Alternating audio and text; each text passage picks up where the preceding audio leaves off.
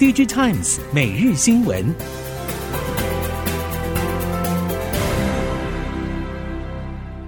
新时代的孩子如何提前准备？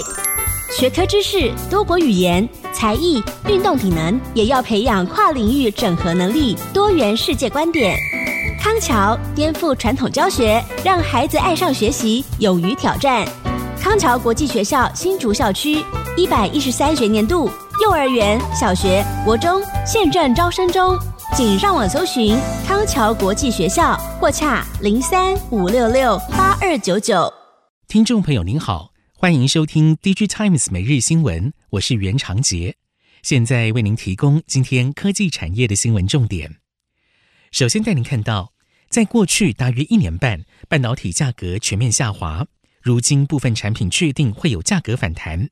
包括三星电子针对 CIS 产品，去年底传出已经寄出一次涨价通知，今年上半年还有可能再调涨一次。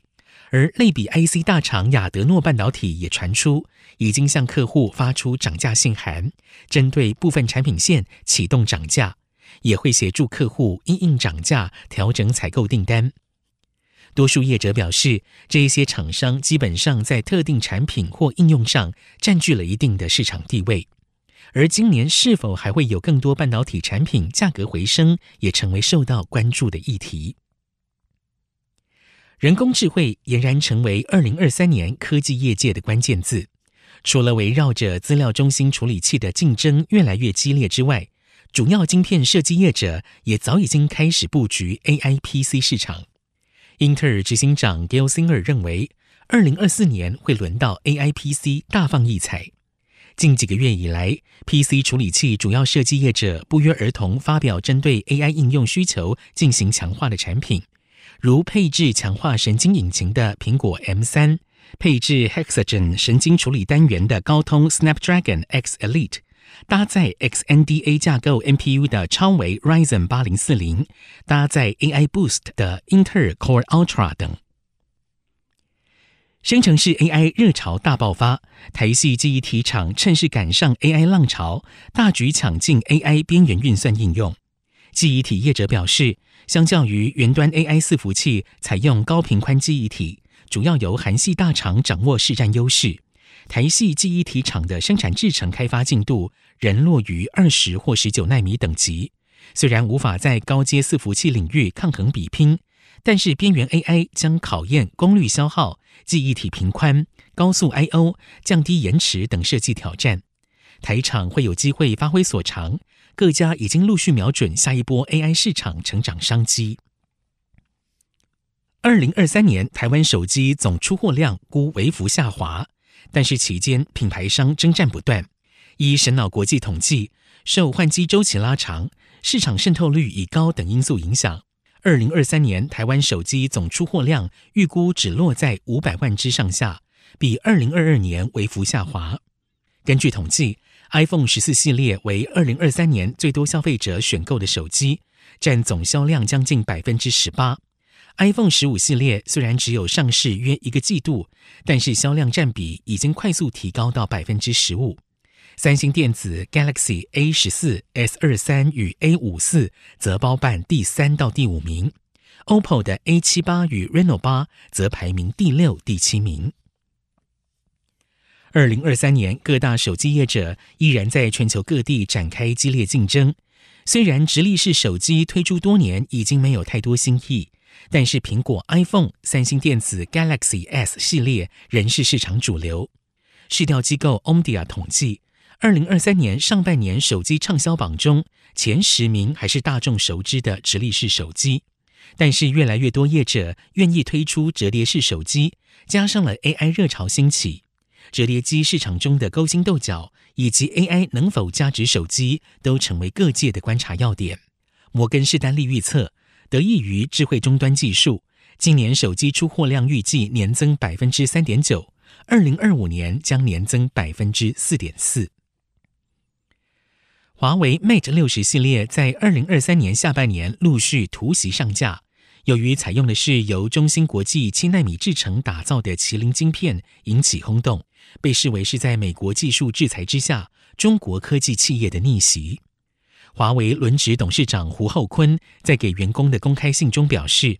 二零二三年华为营收将超过人民币七千亿元，年成长百分之九，这显示 Mate 六十系列的威力。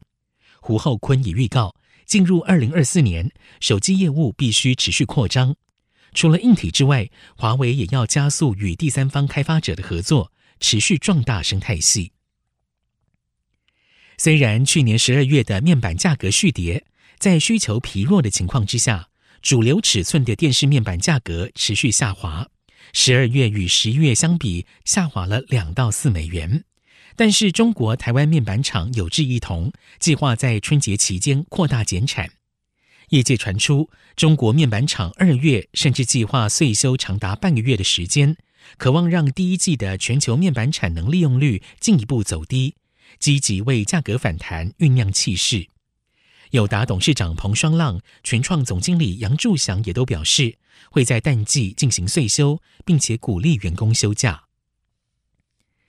近几年，光学业者开始向上下游垂直整合镜片模组厂。但即使是产业龙头的大力光也分析，近年跨足模组所面对的利益冲突，会比最大竞争对手来得更为严峻。供应链业者表示，镜片厂的大立光模组厂是客户，跨入了模组制造，大立光一定会影响到模组厂的营运。而舜宇的本业就是模组厂，跨入镜片制造只会影响到同业。至于先进光正展开垂直整合转型大计。董事长高维亚表示，垂直整合尽管初期毛利率降低，但是有利于绑定客户订单与长期利润提升。比亚迪预计将超越特斯拉，成为纯电动车销售新的全球领导者，很可能在二零二三年第四季达成。一旦实现，将会是电动车市场一个象征的转折点，进一步证实中国在全球汽车产业日益成长的影响力。彭博报道，在比亚迪、上汽等中国车厂大举进军海外市场下，过去几年超越美国、南韩以及德国之后，中国目前在乘用车出口方面与日本竞争全球领先地位。电动车销售龙头的意味，也反映了全球首富特斯拉执行长伊隆·马斯克与比亚迪创办人王传福之间竞争动态的转变。当欧盟二零二三年十月对中国电动车展开反补贴调查时，欧盟车厂做好了迎接中国政府潜在反制的风险准备，但至今报复都还没有发生，只初期看到了中国政府有一些强硬言论。中国政府冷淡的反应，凸显了中国电动车市场面临供应过剩的压力，特斯拉引爆的价格战更是雪上加霜。市场分析。如果中国进行报复，并且恶化与欧盟的关系，那么中国就是搬石头砸自己的脚。中国已经到了需要开始在海外销售更多汽车的地步。接下来，我们看到 WiFi 联盟宣布将参与今年初的 CES 大展，宣传最新的 WiFi 7规格以及应用，同时也确定 WiFi 7的认证标准将于今年第一季确立。希望种种措施可以激励 WiFi 7的渗透率快速提升。半导体相关业者期待了这一波商机许久，包括联发科在内的主晶片平台大厂，从二零二二年就一路针对 WiFi 7的技术以及应用前景启动造势。许多周边 IC 设计业者更是期待 WiFi 7的规格大幅提升。现阶段整个业界的共识，普遍都认为 WiFi 7的渗透速度可能会超出原先预期。被视为五 G 应许之地的五 G 专网，在二零二三年迎来许多应用落地的机会。数位发展部也祭出五 G 专频专网办法，降低导入成本，并且简化申请程序，以及五 G 专频专网创新应用扩散计划，补助前期导入的业者。根据了解，目前率先投入参与计划的业者都有正面回馈，同时随着五 G 专网渐入佳境，也会带动台湾 Open RAN 设备制造业者有更多的实证机会。今年整体发展可期，由全力投入、具有整合经验的业者参与市场，整体的专网市场预估将逐渐成熟。以上 DG Times 每日新闻由 DG Times 电子时报提供，原长节编辑播报。谢谢收听。